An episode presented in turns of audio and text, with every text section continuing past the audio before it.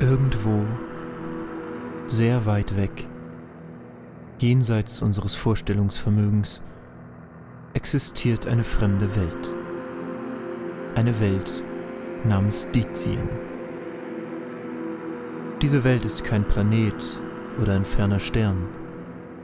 Nein, es handelt sich um eine Platte, die in den Weiten des Universums umherschwebt. Niemand weiß, wohin sie schwebt, nicht einmal die Bewohner dieser Platte. Wie jede anständige Welt ist Dizien in Reiche aufgeteilt. In drei, um genau zu sein. Nelkien, Akurien und das Ukutuku-Land.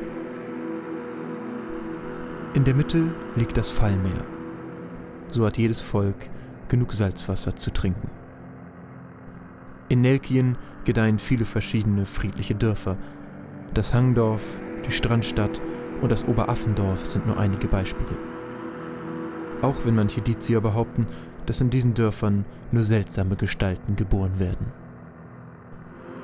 Das Ukutuku-Land ist das größte Land und deshalb auch der Sitz des Königs. Dazu gibt es allerdings eine weniger erfreuliche Geschichte. Schon immer regierte das Volk der Akurianer über Dizien, doch vorletztes Jahr oder so riss der berüchtigte König Azeroth von Shruikan die Macht an sich und verdrängte die Akurianer in die Berge. So entstand das Reich Akurien. Die Akurianer machten das Beste draus und ließen sich in dem gemütlichen Dorf Appershorf nieder, gelegen am sogenannten Bösen Berg. Der einzige Fluss namens Vorpommer fließt dort durch die Täler und mündet im Fallmeer. Auf Dizien läuft ansonsten alles einigermaßen friedlich. So scheint es jedenfalls. Denn in Ukutukuland ist inzwischen ganz und gar nicht alles gut. Seitdem der neue König Azeroth von Shruikan hier regiert, geht alles den Bach runter. Aus den Wäldern Diziens hört man immer wieder unheimliche Geschichten, besonders aus dem Wald, der Wald des Todes genannt wird. Dazu beginnt der erloschene Vulkan gefährlich zu brodeln und stößt Rauchwolken aus, die die Sicht auf die fliegende Stadt Otakota verschleiern. Böse Kreaturen kriechen aus allen Ecken hervor.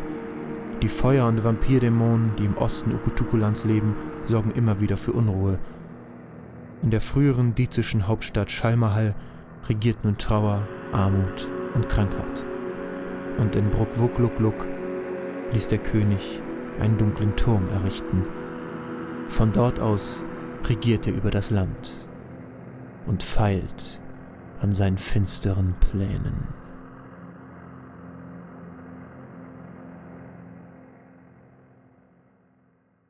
Geschichten aus Dizien und der Feuerkelch.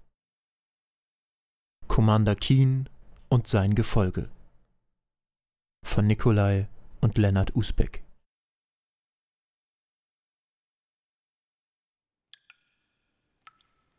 Im Thronsaal des Königs war nichts zu hören, außer dem Tropfen des Speichels aus dem Mund des sabbernden Dieners. Der König saß auf seinem Thron und dachte so vor sich hin, als ein besonders großer Schleimtropfen auf dem orangen Rock des Königs landete. Azeroth wurde sauer. Das war das vierte Mal diese Woche. Er sprang auf und schlug ihn nieder. Beschaff mir einen neuen Diener! Einer der Wacheleute verließ den Raum und ließ den betäubten Diener auf dem Boden zurück. Azeroth nahm wieder auf seinem Thron Platz. Er lächelte. Alles lief nach Plan. Ganz Ukutukuland gehörte schon fast ihm, nur einige kleine Dörfer waren nicht mit seiner Herrschaft einverstanden, aber die würden bald dem Erdbeben gleichgemacht werden. Er musste schon beinahe loslachen, wenn er an seine weiteren Pläne dachte. Na gut, seine Pläne waren es zwar nicht direkt, aber was soll's. Er lehnte sich zufrieden zurück, und die Glöckchen an seiner Narrenkappe begannen zu klimpern. Guten Tag. Sie hatten gerufen? Nein, ich hatte sie bestellt. Ich mag es nicht zu rufen. ähm. Ja, du bist mein neuer persönlicher Diener. Wie heißt du? Winifred. Ein Scheißname! Ich nenne dich lieber Marlon. So hieß mein Opa und so heißt du jetzt auch. In Ordnung. So, Und als erstes stehst du bitte im Raum rum. Der Rest des Tages verlief ganz normal. Der König aß etwas Koraxvogel und trank frisches Quellwasser. Dann wurde es Abend. So, nun lass mich bitte allein. Ich muss äh, kurz etwas besprechen. In Ordnung.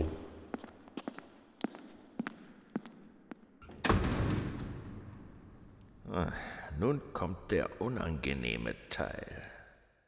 Als Marlon bzw. Winifred verschwunden war, griff der König in seinen Umhang und holte eine pechschwarze kleine Kugel hervor. Sprich zu mir.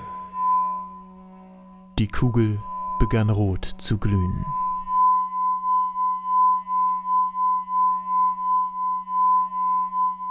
Commander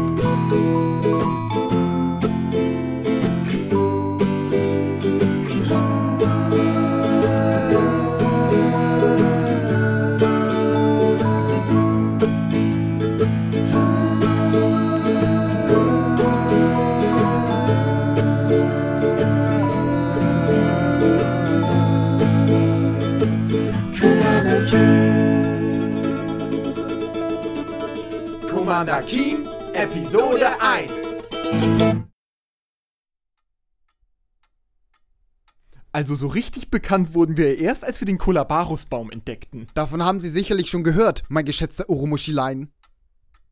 Der alte Urumusch sah die beiden Gestalten vor sich irritiert an.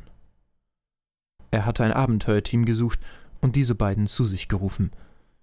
Sie schienen allerdings etwas merkwürdig zu sein. Dies fing schon mit ihren Namen an.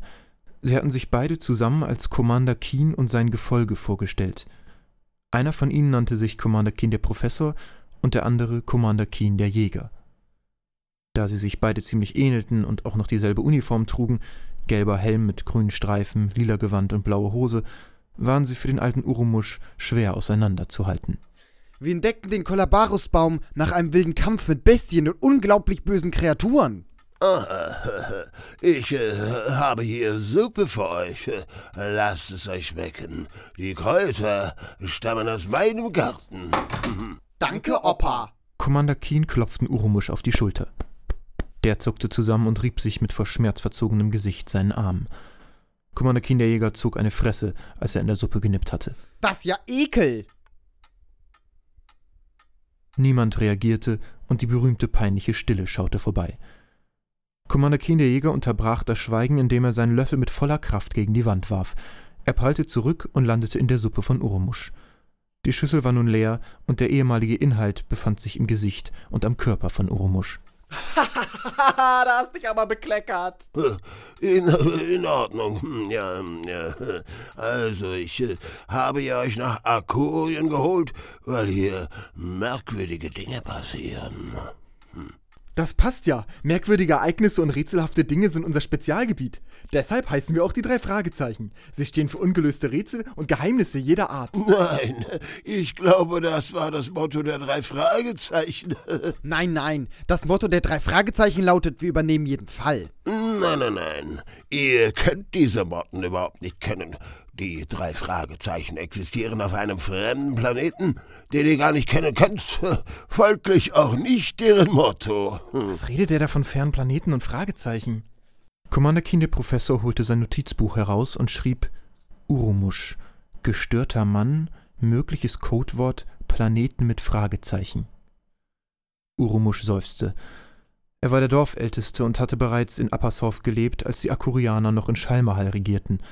Als sie vom dunklen König vertrieben worden waren, hatten die Appershofer sie mit offenen Armen empfangen. Mittlerweile war es Normalität, mit den Akurianern Tür an Tür zu wohnen.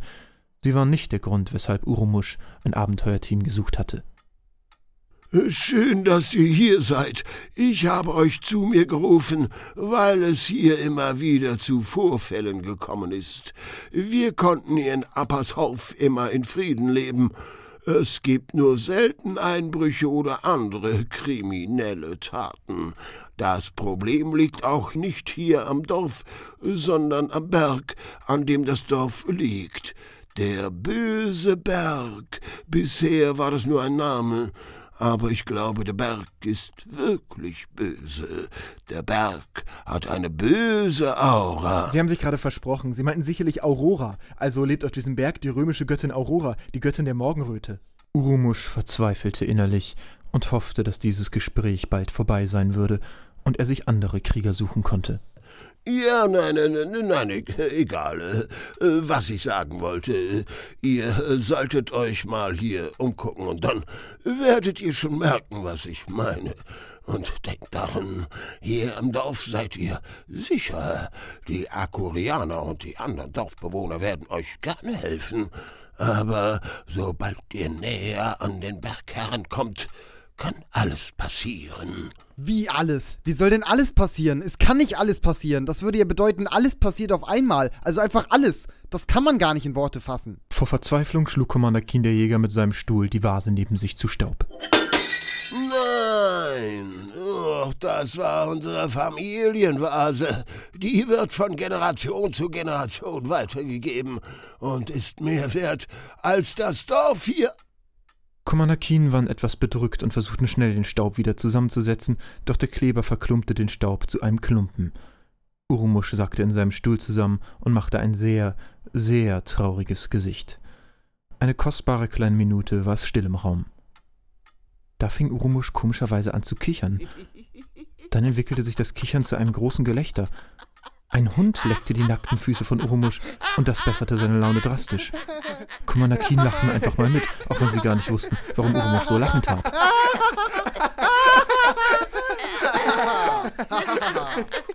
Ich soll dich von Keen fragen, warum du so lachen tust. Der Hund, der Hund, der Hund tut mich lecken. Deswegen tue ich lachen. Da taten alle lachen.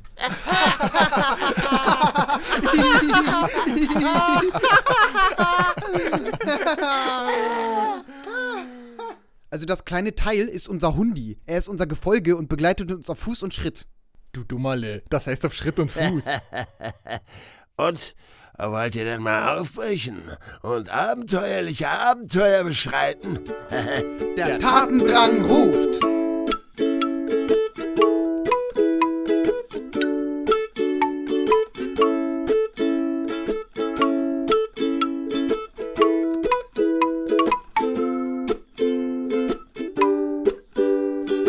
Commander Keen und sein Gefolge traten hinaus und befanden sich draußen. Das ist meistens der Fall, wenn man irgendwo hinausgeht, aber nicht immer. Auf dem Fernplaneten Uranius zum Beispiel befindet man sich drin, wenn man irgendwo herausgeht. Das ist sehr verwirrend, deshalb gibt es dort auch keine Lebewesen, weil sie alle an Verwirrung gestorben sind. Aber das ist eine andere Geschichte. Gefolge trippelte vor, schnüffelte in allen Ecken und Commander Keen schlenderten den Weg entlang. In den Gärten der verschiedenen Hütten und Häuser arbeiteten einige Akurianer. Von ihrer Statur her ähneln sie einem Menschen, ihre Haut jedoch ist von einem tiefen Blau. Am Rücken haben sie einen gelben Streifen. Da ihre Vorfahren Amphibien waren, haben sie immer noch Rückstände von Schwimmhäuten zwischen ihren Fingern. Das Besonderste an ihnen ist aber ihre natürliche Krone. Ein länglich runder Hautschwabbel auf ihrem Kopf. Diese Krone verhalf ihnen zu ihrer ehemaligen Regierungsmacht. Vor vielen Jahren, als ein König für Dizien gewählt werden sollte, gab es einen großen Rat mit allen verschiedenen Völkern. Die Akurianer gewannen schon allein wegen ihrer Krone, als wären sie schon als Könige geschaffen worden. Dazu gelten die Akurianer als sehr schlaues Volk. Sie machten ihren Job mehr als gut. Die Zeit ihrer Regentschaft wird Goldalter genannt. Eine Zeit des Friedens. Doch seitdem der dunkle König Azeroth von Shruikan an der Macht war, war alles schlechter geworden. Die Auswirkungen seiner dunklen Pläne waren nun sogar bis nach Akurien vorgedrungen, der Grund, weshalb Commander Keen nun hier waren. Zum ersten Mal hatten sie Nelkin verlassen, fest entschlossen, Dizien zu einem besseren Ort zu machen. Einen schönen Tag wünsche ich euch zweien. Wünsche Ihnen einen schöneren. Wenn das mal nicht schöne, naturige Naturluft ist. Nach einigen weiteren Häusern kamen sie an den Dorfrand. Vor ihnen lagen schöne grüne Wiesen und ein kleiner Weg, der den bösen Berg hinaufführte. Neben ihm floss ein kleiner Bach. Der Fluss da, der kommt mir ein bisschen bekannt vor, würde ich sagen, du. Ja, nee, das ist ja auch klar. Das ist ja ein bekannter Fluss. Das ist der Wimmersbach. Ja, was erzählst du denn da für ein Mist? Das ist doch nicht der Wimmersbach. Das hast du dir doch gerade ausgedacht. Das ist der Vorpommer. Nee, nee, ich bin hier der Professor. Ich weiß genau, das ist der Wimmersbach. Ist auch egal, lass uns jetzt weitergehen. Nee, ich gehe nicht weiter, solange wir nicht wissen, wie dieser Fluss heißt. Immer wenn wir Meinungsverschiedenheiten haben, redest du dich einfach irgendwie raus und ich bin der Verlierer. Das ist wie damals, als Mama uns die Gummibärchen gegeben hat.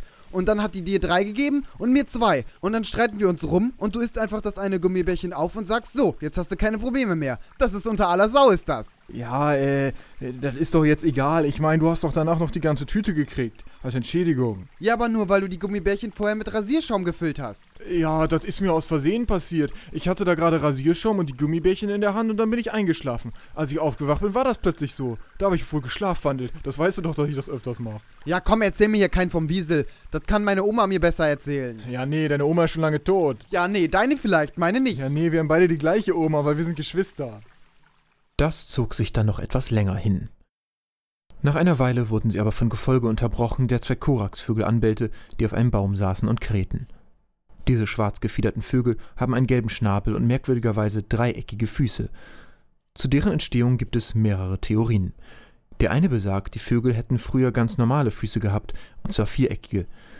Vor vielen Jahren seien einige in ein Backwarengeschäft hineingeflogen. Dort wollten sie die Backwaren aufessen. Aus Versehen traten sie dabei allerdings in einen dreieckigen Keksausstecher. Das wurde dann immer weiter vererbt. Die andere Theorie kennt niemand. Was aber viel wichtiger ist, ist, dass der Koraxvogel die einzige Vogelart Indizien ist. Nun gut, nun wieder zurück zu Commander Keen, die ausgelassen den Weg entlang schlenderten. Im Moment konnten sie sich gar nicht vorstellen, dass hier irgendetwas Schlimmes passieren konnte, doch das änderte sich prompt. Denn Gefolge machte sie knurrend auf etwas aufmerksam. Auf ein Gehege. Ein Gehege ist an sich nichts Schlimmes. Ein Gehege könnte voller niedlicher, wolliger Lämmer sein oder voll mit lebenden Lakritzbonbons.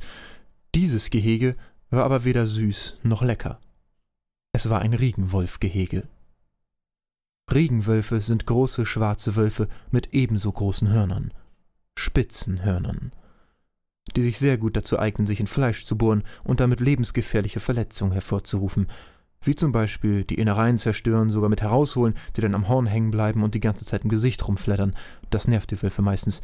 Doch sie kriegen es natürlich nicht ab, dann hängt denen häufig ein Leben lang eine Leber im Gesicht oder ein Fetzen von einer Lunge. Das ist natürlich blöd für den Wolf, aber noch blöder für das Opfer, das kann dann ja schließlich nicht atmen. Jedenfalls nicht so gut. Darüber wollten Commander Keen jetzt aber nicht nachdenken. Viel wichtiger war die Frage, wer diese Bestien freiwillig in einem Gehege hielt. Nur bösartige Menschen konnten so etwas fertigbringen. Aber wozu wurden sie gebraucht? Keiner der drei wusste eine Antwort, und so beschlossen sie erst einmal weiterzuwandern. Lange Zeit war wieder alles normal. Der Weg und der Bach machten immer wieder ein paar kleine Biegungen und immer mehr Bäume standen am Rand. Doch nach einer Weile bemerkten die Abenteurer schon wieder etwas Merkwürdiges. An einer Stelle hörte der Wimmersbach einfach auf. Er floss wohl unterirdisch weiter. Commander Keen wollten ihn wiederfinden und suchten den Boden ab. Er lief den Kopf gesenkt weiter und dadurch genau gegen einen Zaun. Autsch! Commander Keen der Jäger lachte. Jedoch nur so lange, bis er bemerkte, was da eingezäunt war. Direkt hinter dem Maschendrahtzaun wuchs sehr viel Efeu und anderes Rankengewächs auf dem Boden. Weiter hinten stand ein kleines, niedriges Haus. Eine Art Bunker. Davor stand ein merkwürdiges Gerät. Was ist das? Ich glaube, das ist eine Selbstschussanlage. Oh, da ist wohl jemand sehr vorsichtig. Ja, ein hoher Zaun, eine Selbstschussanlage und wahrscheinlich noch giftige Pflanzen. So langsam werde ich echt misstrauisch. Ich dachte, Appershof wäre ein friedliches Dorf und es gibt nur sehr selten Einbrüche oder andere kriminelle Taten. Es gibt nicht mal eine Klingel. Siehste? Siehste? Ja, oh ja. Die beiden beschlossen, auch diesen Ort später mit Urmusch zu besprechen. Nach einiger Zeit weiterer Wanderung bemerkten Commander Keen ihren Hunger. Sie brauchten erstmal eine Stärkung. Die Suppe war nicht sehr nahrhaft gewesen. Deshalb einigten sie sich zurück zu Urmusch zu gehen und dort ein reichhaltiges Mahl zu verspeisen. Commander Keen der Jäger holte sein Messer heraus und ritzte sein selbst erfundenes Erkundungszeichen in den Sand. Zwei diagonale und zwei waagerechte Linien, die sich kreuzten. So konnten sie später die Stelle wiederfinden, an der sie aufgehört hatten zu erkunden. Dann machten sie kehrt, um zurück ins Dorf zu gelangen.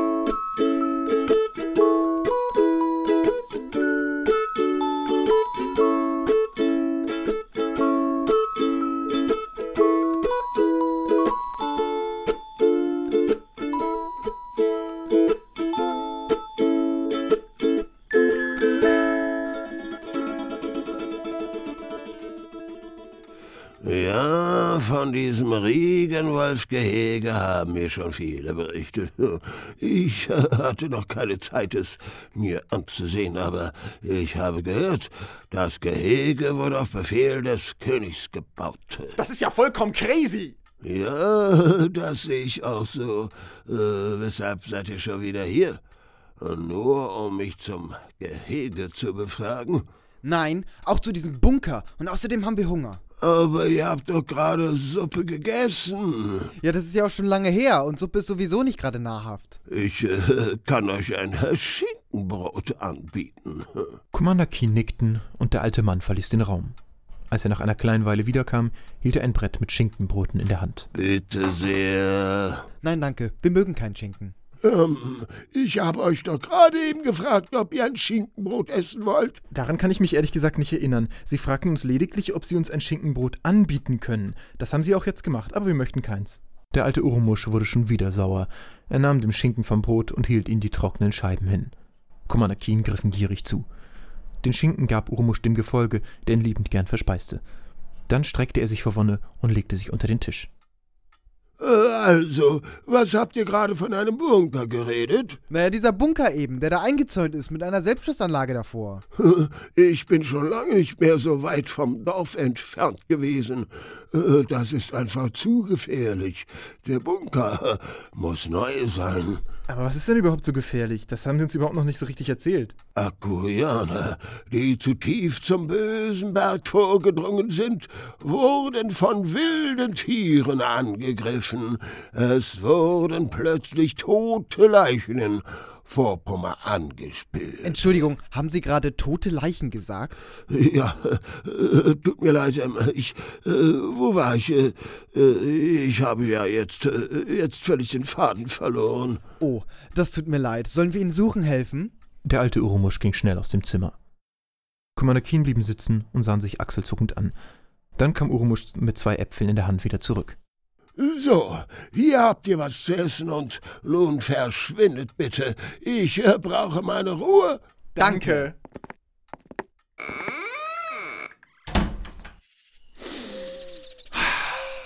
Wollen wir uns die Äpfel teilen? Okay. Der Professor holte sein Spezialmesser aus seiner Forschertasche und schnitt die Äpfel in der Mitte durch. Dann gaben sie jeweils eine Hälfte dem anderen. Sie schnitten sich das Gehäuse heraus, den Stängel ab und aßen beides. Den Rest warfen sie in einen Busch. Ein weiteres Mal an diesem Tag schritten sie dem Pfad, der am Vorpommer oder auch Wimmersbach vorbeiführte, entlang. Doch diesmal bemerkten sie etwas, was sie vorher nicht bemerkt hatten. Beziehungsweise Gefolge bemerkte es. Ein großer flacher Stein lag am Flussrand. Darauf lagen viele Nussschalen. Das Innere der Nüsse war nirgendwo zu sehen. Was ist das?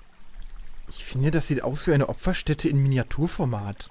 Oder der Fressplatz eines fleischfressenden Eichhörnchens, das sich einen Nussfleischsalat gemacht hat. Ich finde, egal was es ist, wir sollten eine Nussschale mitnehmen. Und was bringt uns das? Der Jäger blickte ihn an, als läge das klar auf der Hand. Na, weil die Nussschale nun klar auf meiner Hand liegt. Ein weiteres Mal an diesem Tag liefen sie im Regenwolfgehege vorbei. Die Wölfe sahen, dass da Frischfleisch auf sie zugelaufen kam. Sehr komisches Frischfleisch mit merkwürdigen Anzügen, Rucksäcken und Helmen, aber Fleisch. Sie knurrten, als sie an ihnen vorbeigingen, aber Commander Keen ließen sich davon nicht beirren. Sind wir jetzt da vorne links oder rechts gegangen? Mal gucken. Commander Keen, der Professor, holte sein Ortungsgerät heraus. Dabei verhedderte sich sein linker Zeigefinger mit dem rechten Nasenflügel und das runde Gerät fiel zu Boden. Na super. Ich glaube, es ist kaputt. Ja nun. Wie sollen wir jetzt unser Erkundungszeichen wiederfinden? Ich weiß auch nicht. Wir müssen uns einfach eine Richtung aussuchen. Also gehen wir jetzt links oder rechts? Es ist eigentlich egal. Wir können eigentlich lang gehen, wo wir wollen. Wir haben ja im Grunde genommen gar kein bestimmtes Ziel. Hm, wollen wir einfach irgendwo lang gehen? Ja, aber wo? Das ist ja die Frage. Wir können ja einfach nach links gehen. Ja, nee, und was ist, wenn rechts dann besser gewesen wäre? Ja, stimmt, dann gehen wir rechts. Ja, nee, das ist ja genau dasselbe. Dann bereuen wir das und denken, wären wir bloß links gegangen. Ja, stimmt. Dann lass uns, lass uns links gehen. Ja, ich bin mir nicht so sicher, du. Nee, weißt du, letztes Jahr, als wir den Strand am Fallmeer lang gegangen sind, da sind wir auch links gegangen und fast die Klippe runtergefallen. Ja, stimmt, stimmt, stimmt. Ja, dann, ähm, dann lass uns rechts gehen. Nee, nee, rechts kann ich politisch nicht vertreten. Ja, ja, stimmt, ja, ja. Ja, dann lass uns, lass uns, ja, was für Richtung gibt es denn noch? Wir können wieder zurückgehen. Nein, nein, zurückgehen, das ist nicht gut. Ich bin eher für Fortschritt, weißt du? Ja, stimmt, stimmt. Dann lass uns jetzt rechts gehen. Ja, rechts ist gut. Sie folgten also weiter dem Verlauf des Vorpommers, doch nach einiger Zeit war das nicht mehr möglich, denn plötzlich war er weg. Es wurde immer weniger Wasser, bis er nur noch aus einem Rinnsal bestand. Nur noch ein ausgetrocknetes Flussbett war zu sehen. Oh mein Gott. Hier fängt es an. Beziehungsweise, hier hört es auf. Der Wimmersbach ist ausgetrocknet. Das kann doch nicht wahr sein. Tränen schossen in seine Augen. Sie mussten handeln. Sie mussten etwas gegen den ausbleibenden Regen tun. Sie mussten herausfinden, wer das verursachte. Es musste irgendeine schwarze Magie sein, die den Regen daran hinderte zu regnen. Er konnte nicht einfach aufhören. So etwas war in Dizien noch nie passiert. Der Vorpommer war überlebenswichtig für alle Dizier. Ohne ihn hatten sie kein Wasser mehr. Lass uns weitergehen. Ich kann diesen schrecklichen Anblick nicht ertragen. Das Bild wird sich in meine Augen einbrennen, und wenn ich nachts im Bett liege, werde ich nicht schlafen können, weil ich immer diesen ausgetrockneten Fluss vor mir sehe. Genau das, was ich jetzt sehe. Sand und Sand und Steine und eine Ameise, die über einen Kiesel krabbelt. Und ich werde daran denken, dass diese Ameise sterben wird, weil sie nichts mehr zu trinken hat. Und ich werde schreiend im Bett liegen und du wirst nicht schlafen können und das ist nicht gut und dann bist du schlecht drauf am nächsten Morgen. Das will ich nicht. Also lass uns jetzt weitergehen. Das taten sie. Sie gingen weiter. Gefolge fand einen Stock und rannte zu Commander Keen, um mit ihm zu spielen, doch sie war nicht in der Stimmung für Spiele. In so einem ernsten Moment hatte ein Stock nichts zu suchen. Kurz darauf entdeckten sie auch schon das nächste Unheil. Zwischen den Bäumen sahen sie Zelte. Sie versuchten noch mehr zu erkennen und bemerkten eine Feuerstelle, doch Menschen konnten sie nicht entdecken. Sie verließen den Weg und traten in den Wald. Es war ein recht großer Lagerplatz, überall standen Kisten und anderes Gerümpel herum. Das ist ein verlassenes Lager. Wir müssen es erkunden. Ich glaube, das ist ein Goblin-Lager. Siehst du diese Zeichen? Das ist das Zeichen der Goblins. Und hier, diese Waffe da. Das ist ganz kleine Goblin-Waffe. Commander Keen konnten es nicht fassen. Was machten Goblins hier? Goblins lebten normalerweise hauptsächlich in unterirdischen Höhlen und kamen nur selten an die Oberfläche. Dies kam nur vor, wenn sie dort unten keine Nahrungsvorräte hatten. Dann griffen sie wahllos Lebewesen an. Doch das war nur im Winter der Fall. Sie waren schreckliche kleine befällte Wesen, die sich nichts aus anderen Lebewesen machten und sie einfach niedermetzelten. Ich finde, wir sollten das Lager hier mal erkunden. Vielleicht finden wir irgendwelche nützlichen Hinweise. Möglicherweise gehört das Regenwolfgehege ja auch zu den Goblins. Das glaube ich nicht. Warum sollten sie die Wölfe so weit weg von ihrem Lager postieren? Da würde ich sie ja lieber hier beheimaten. Du hast gerade beheimaten gesagt? Ja. Wow. Commander Keen machten sich an die Arbeit. Sie durchsuchten das ganze Lager. Commander Keen der Jäger fand dabei zwei Dolche. Gefolge fand einen Senftopf. Die Dolche hatte er in einer Kiste gefunden. Das sind ja 50 Dolche oder mehr. Warum lagern die hier so viele Waffen? Ich habe hier auch einige Speere gefunden. Das sieht nicht gut aus. Vielleicht wollen sie Appershof angreifen. Commander Keen steckte zwei Dolche ein. Es waren spezielle Goblin-Dolche, dessen Holzgriff zwar grob geschnitzt, die Klinge dennoch spitz und scharf war. Gefolge rannte im ganzen Lager mit seinem Senftopf im Mund herum. Es war ein riesiger Plastiktopf, auf den in großen Buchstaben Senpf stand. Dann begann er den Topf zu zerkauen. Aus! Gefolge ließ ihn gehorsam los. Der Professor sah sich noch etwas weiter um und entdeckte eine Art Schutzwall. An einer Stelle ging es plötzlich steil bergauf. Er ging ihn etwas hoch und wollte sich gerade fragen, warum hier ein Schutzwall war, als ihm plötzlich etwas in sein Auge flog. Die Schmerzen schossen durch sein Gesicht. Es war so unerträglich, als würde sein Auge herausgerissen. Es war so schlimm. Alle Schmerzen der Welt schossen in sein Auge. Er rollte sich über den Waldboden, dass das Laub nur durch die Luft flog. Er verschluckte sich an dem Dreck und kotzte fast. Er konnte sich gerade noch zurückhalten. Aber das war nichts gegen die Schmerzen in seinen Augen. Solche Schmerzen hatte er noch nie erlebt. Er wollte aus sein Auge einschlagen, damit es endlich aufhörte, weh zu tun. Commander Kinderjäger kannte nur noch einen Ausweg. Er musste das Auge herausschneiden. Als er fertig war, legte er den Dolch zusammen mit dem Auge zur Seite. Ich glaube, ich habe es geschafft. Dein Auge ist jetzt draußen. Zeig es mir. Hallo. Ich wollte schon immer mal mein Auge ansehen. Es ist ein schönes Gefühl. Vor Rührung begann er zu weinen, allerdings nur aus einem Auge. Ich brauche eine Augenklappe, sonst sieht das blöd aus.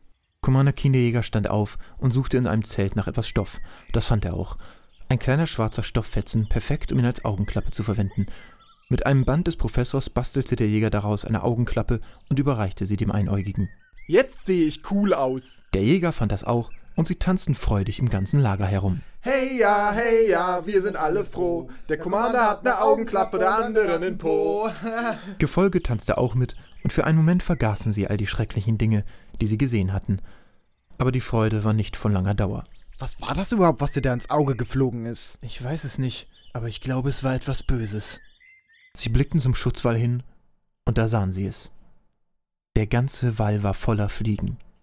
Konnte einer von ihnen der Übeltäter gewesen sein? Kommanderkind der Professor sah sich ein Exemplar genauer an und bemerkte, dass sie ein Gesicht hatten. Ein Gesicht, das grimmig guckte. Sie waren auch größer als normale Fliegen. Es waren Monsterfliegen. Ich schlage vor, wir sollten von hier verschwinden. Du ich renne!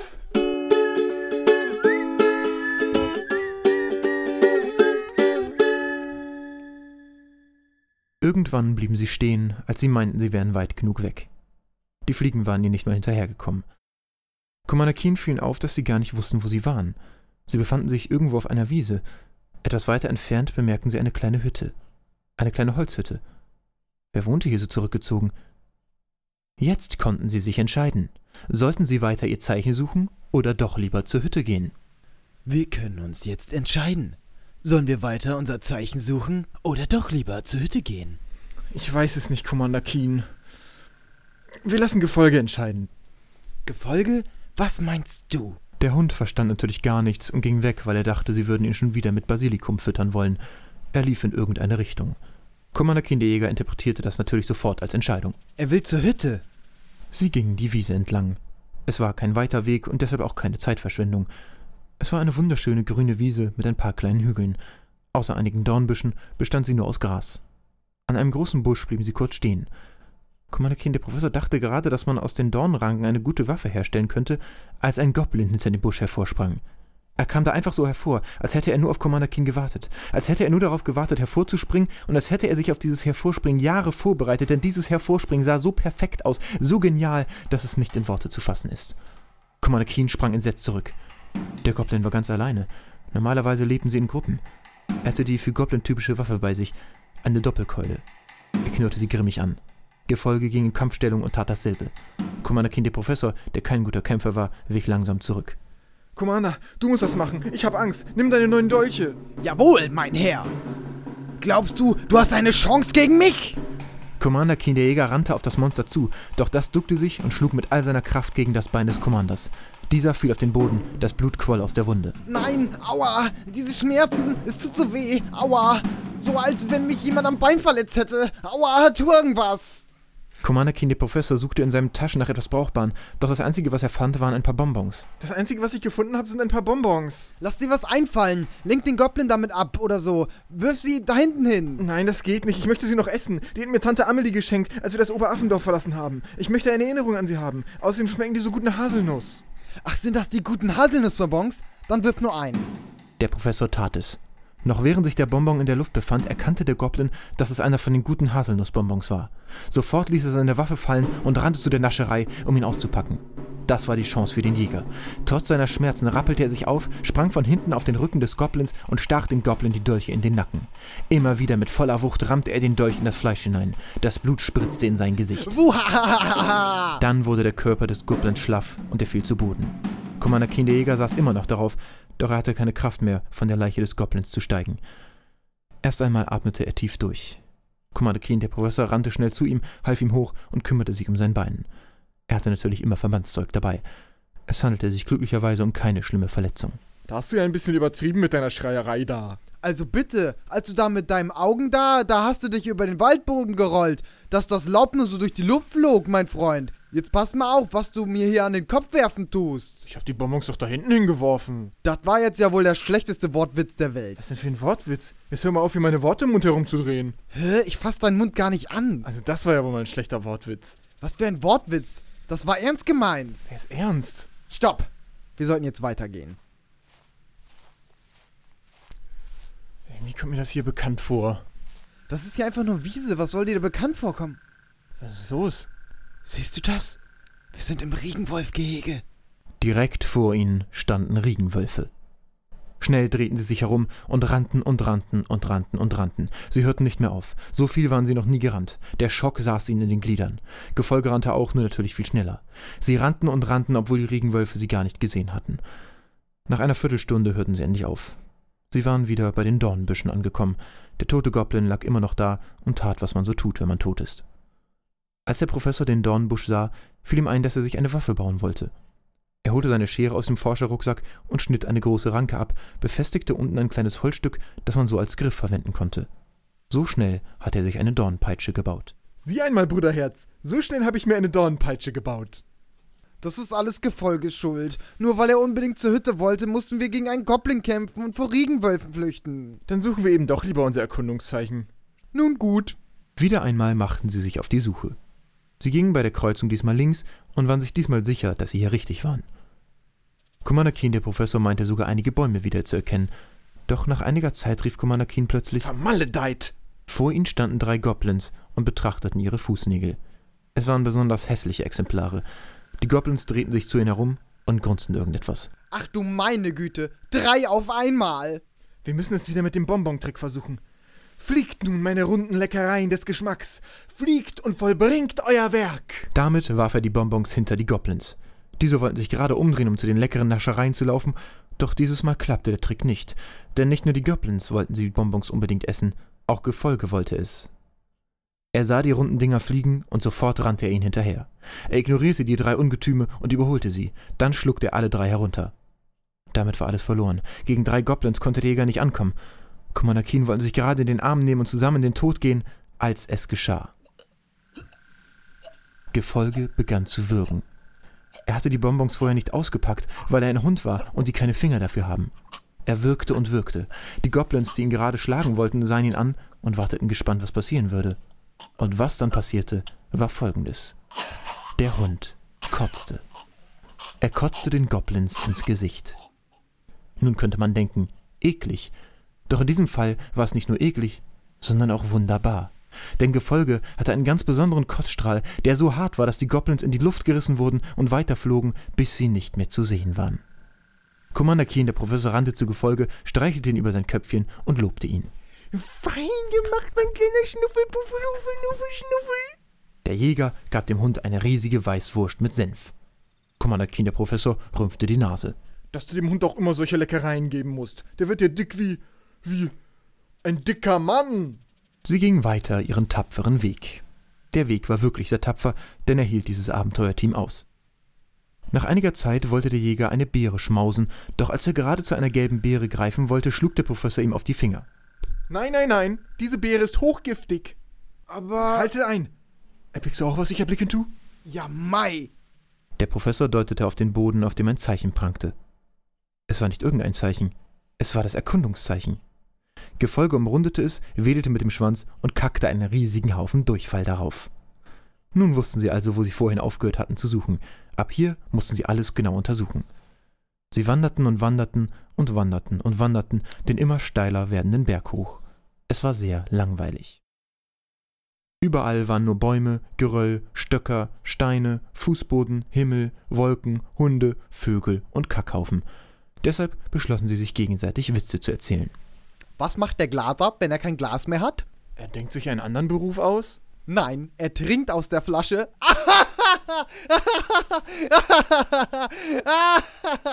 Jetzt bin ich dran. Matthias. Du hast einfach keinen Humor. Mit dir macht es keinen Spaß, sich Witze zu erzählen.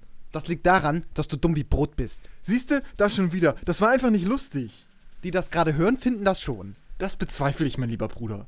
Klar, die Koraxvögel lachen sich auch schon einen weg. Hörst du das? Mit dir will ich kein Abenteuerteam bilden, du unhumoriger Mensch. Ach, das war doch nur Spaß, du Verlegenheitsbürste. Um Commander Keen, den Professor, zu beruhigen, begann der Jäger im Kreis zu tanzen und das Lied vom Schumanis-Tut zu singen. Schumanis, Schumanis, darf die tun, Schumanis tun. Danach beschlossen sie, nicht mehr so zu trödeln und einen Zahn zuzulegen.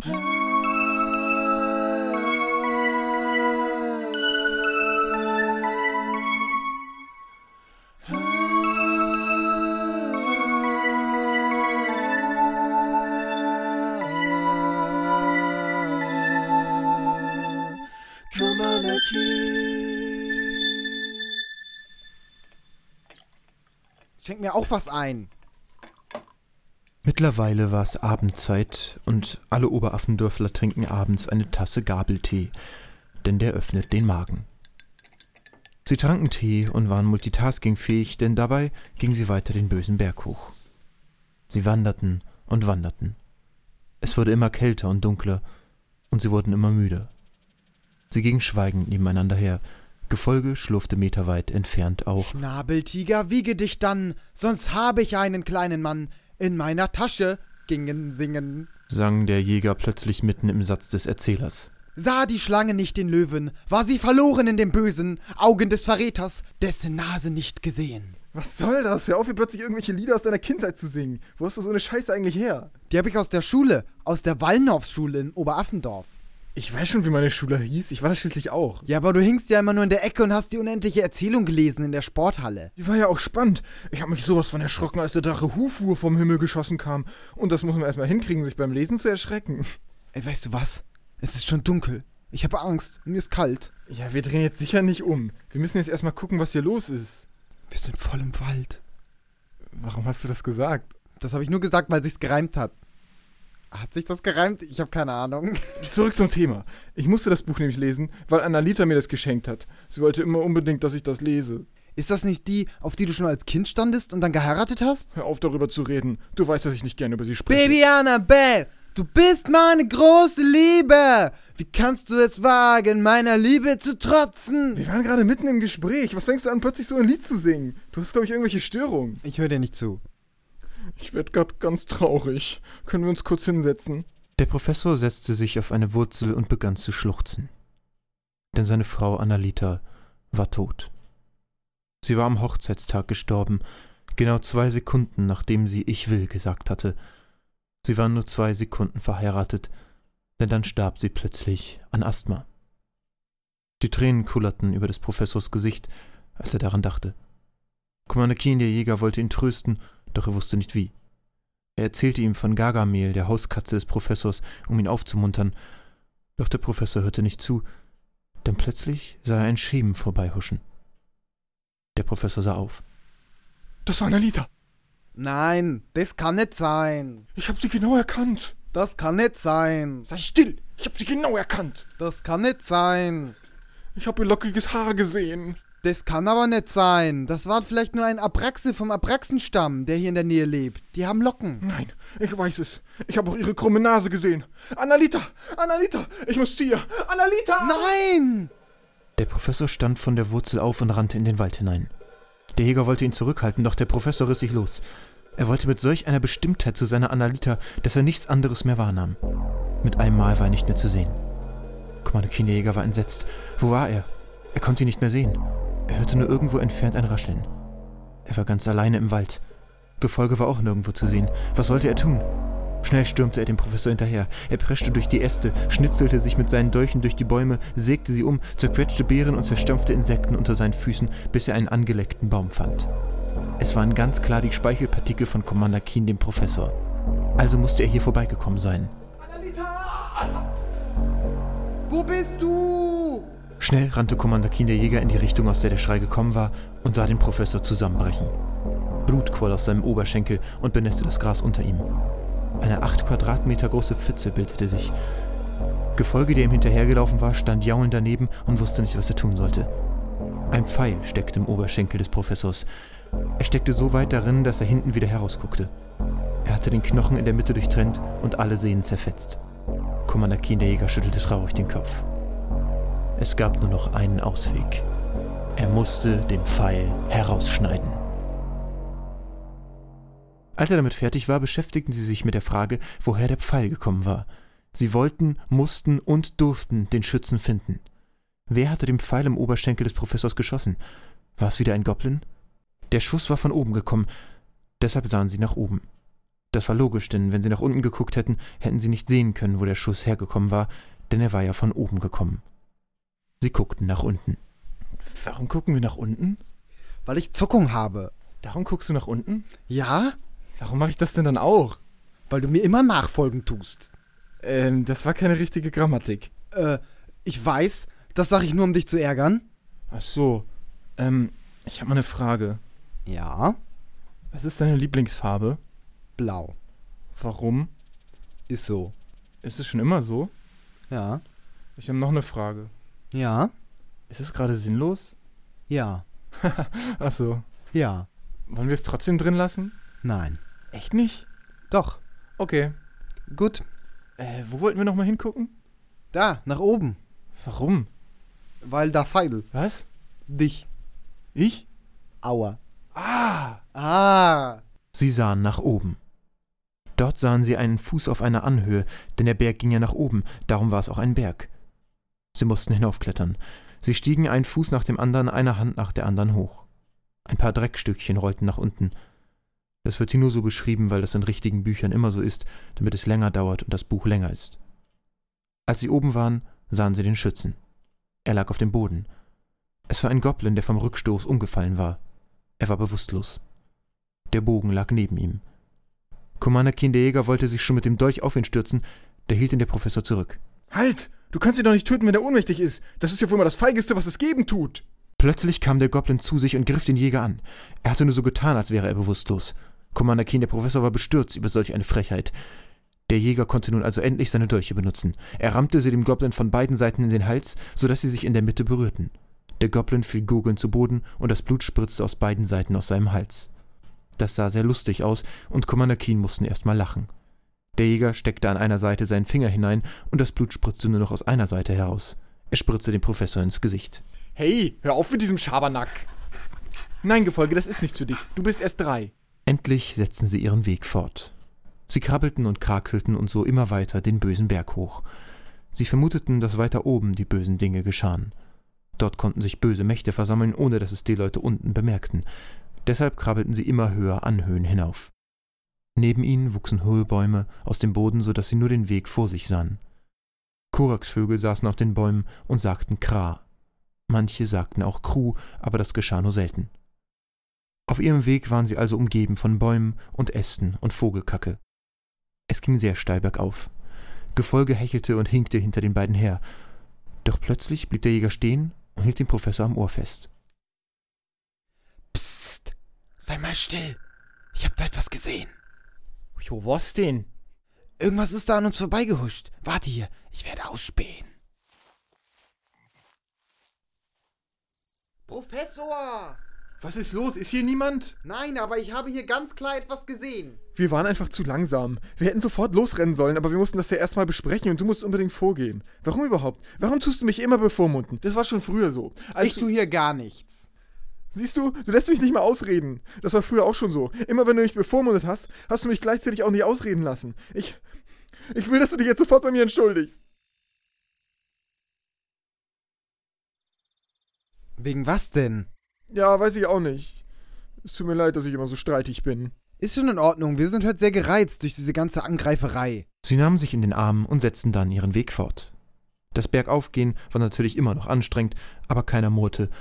Und dann endlich, endlich, endlich, endlich, endlich, endlich, endlich, endlich, endlich kamen sie an ihr Ziel.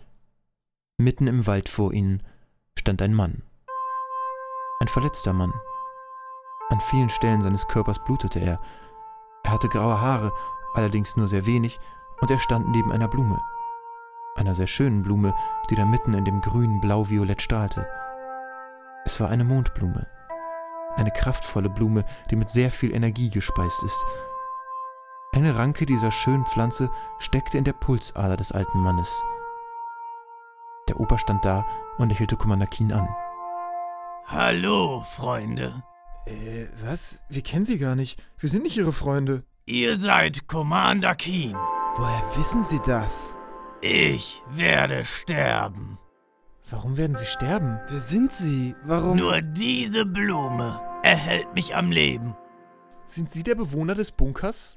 Der Bunker ist eine Zeitmaschine. Wollen Sie uns verarschen oder was? Ihr müsst sie aktivieren, damit sie von einem Helden durchquert werden kann. Wir sind schon Helden. Wir brauchen keinen mehr. Die Zeitmaschine funktioniert aber nur, wenn die Dimensionstore aktiviert sind. Was denn für Dimensionstore? Lasst mich hier zurück. Commander Keen starrten den alten Mann immer noch an. Er schien etwas ganz Besonderes zu sein. Plötzlich kam es ihnen vor, als würden sie ihn schon ewig kennen, doch dann war dieses Gefühl schon wieder verschwunden, wie ein Déjà-vu. Ich werde nun sterben. Aber vorher feiere ich noch eine Playboy-Party. Plötzlich erhoben sich leicht bekleidete Damen mit Häschenöhren aus dem Gebüsch und tanzten um den Opa herum. Er lachte kurz, dann starb er. Kumanakin und sein Gefolge gingen weiter. Sie drehten wieder um, um erst einmal wieder zum Bunker zu gelangen. Vielleicht waren dort ja auch die Tore in der Nähe. Also wo sollen diese Dimensionstore sein? Ich habe da keine Tore gesehen. Du etwa? Nein. Dann müssen wir da wohl erstmal alles durchsuchen. Sie gingen weiter, immer bergab. Das ging besser, aber auch nicht gerade gut, denn es war nicht so einfach anzuhalten, so steil war der Berg. Als sie die erste Hälfte geschafft hatten, sahen sie in der Ferne einen Schatten auf sie zukommen. Ein Schatten, der sich sehr schnell auf sie zubewegte und immer schneller wurde. So schnell, es konnte nur ein Gefährt sein. Ein fliegendes Magiegefährt. FMG, wie man es in Dizien nannte, damit man diese langen Wörter nicht aussprechen musste. Ein FMG war eine Art schwebende Platte, die sich magisch fortbewegte. Man konnte sich einfach durch Gedankenkraft in die Richtung bewegen, in die man es haben wollte, und nicht da, wo man es nicht haben wollte, denn dann bräuchte man es nicht machen. Wenn ein Goblin oder jemand anderes Böses damit fuhr, dann waren sie verloren. Niemand durfte sie hier sehen und ihre Arbeit stören. Commander Professor stand schon geschützt hinter einem Busch, doch Commander Jäger war völlig sichtbar. Deshalb wollte er schnell hinter einen Baum springen, doch dabei stolperte er über einen Ast und flog voll auf die Fresse. Der Akurianer in dem FMG lachte schallend, fuhr um eine Kurve und war nicht mehr zu sehen. Mott sei Dank war es nur ein Akurianer, dann war es nicht so schlimm, dass du deine Tollpatschigkeit mal wieder an den Tag legen musst. Commander Keen, der Professor, lachte natürlich nicht, obwohl er es sich verkneifen musste. Gefolge lachte ihn innerlich aus, aber um süß zu sein, ging er zu Commander Keen Jäger und schleckte ihn ab. Der hatte sich nicht sonderlich doll verletzt, nur der Fingernagel des linken kleinen Fingers war abgebrochen. Er half ihm, sich die Blätter vom Körper zu schütteln, und sie gingen weiter. Nach einiger Zeit waren sie endlich aus dem Wald heraus, der um und auf dem bösen Berg wuchs, und schon von weitem sahen sie Tore. Warum hatten sie die vorher nicht gesehen? Es lag wohl an den Bäumen, die so wuchsen, dass man sie nur sehen konnte, wenn man aus dieser Richtung kam. Commander King ging auf diese Tore zu, die sich auf einer kleinen Anhöhe befanden. Sie waren rechteckig und standen sich in einigem Abstand gegenüber. Der Jäger ging langsam auf eines der Tore zu und bemerkte eine Inschrift, die an der Seite eingeritzt war. Verbinde die Linien. Der Professor lief schnell zum anderen Tor. Hier steht auch etwas. Kartoffelfick. Sofort, ohne nachdenken zu müssen, ging ihnen ein Licht auf. Kommanderkin der Jäger nahm einen Stock vom Boden und zog eine Linie zwischen beiden Toren in den Sand. Währenddessen machte Kommanderkin der Professor den Kartoffelfick eine weit verbreitete Tanzart in Dizien. Hier ein Auszug aus der offiziellen Tanzanleitung des dizischen Tanzkurses von Rosiletta Ipalima. Hallo und herzlich willkommen. Zunächst stellt man die Beine senkrecht zu den Schultern. Dann hält man die Arme wie in der Standard Karate-Haltung. Dann bewegt man das Becken nach hinten und stößt schnell nach vorne. Dabei macht man einen leichten Sprung nach vorne. Dies wiederholt man ein paar Mal und schon beherrscht man den Kartoffelfick. Und jetzt alle. Ja, gut, Sophia. Und jetzt, ja, das machst du gut. Nein, nicht Rosalina, nicht nach links. Nach vorne! Thomas, du hast es drauf. Als die Linie fertig gezogen war, begann sie plötzlich zu leuchten und ein Geräusch ertönte. Es hörte sich so an. Es war schön. Schnell rannten sie zum Bunker und sahen, dass er von innen leuchtete. Die Zeitmaschine war aktiviert. Sie hatten das Rätsel gelöst. Das Ritual war vollbracht. Doch sie sahen auch noch etwas anderes. Die Selbstschussanlagen, die um die Zeitmaschine herum aufgestellt waren. Erst jetzt fiel ihnen auf, dass diese gar nicht zur Bewachung des Bunkers dienten.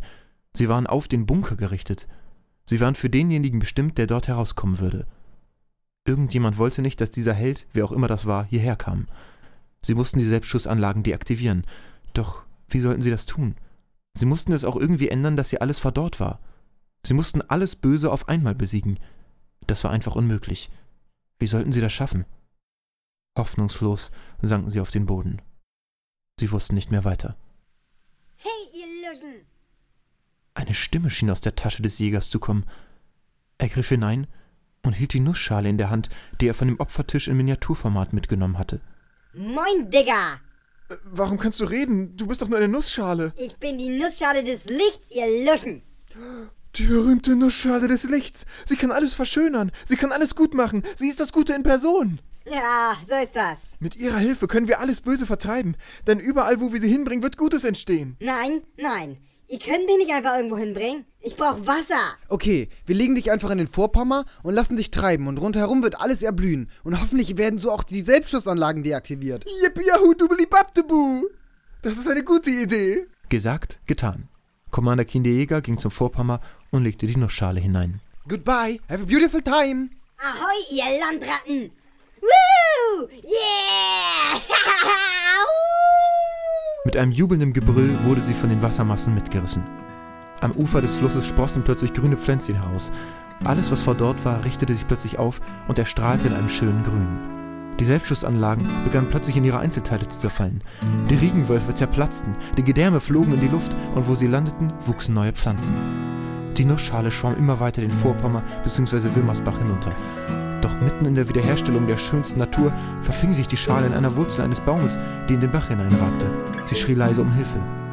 Commander Kinderjäger zog seinen Dolch und schnitt die Wurzel glatt ab.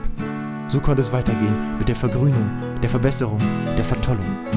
Es war getan. Sie hatten es geschafft. Sie waren gut. Sie freuten sich. Sie tanzten. Sie hüpften und sangen ein Siegeslied. Hey yo, wir haben es geschafft. Wir haben es gerafft. Ich bin richtig gut. Und du auch, mein kleiner Bruder. Oha, hier ist gar kein Blut. Das finde ich richtig gut. Du stinkst aus dem Maul wie ne Kuh aus dem Arsch. Fröhlich gingen sie aufs Dorf zu. Selbst Gefolge war glücklich, obwohl er ja gar nicht wusste, was los war, da er ja nur ein Hund war.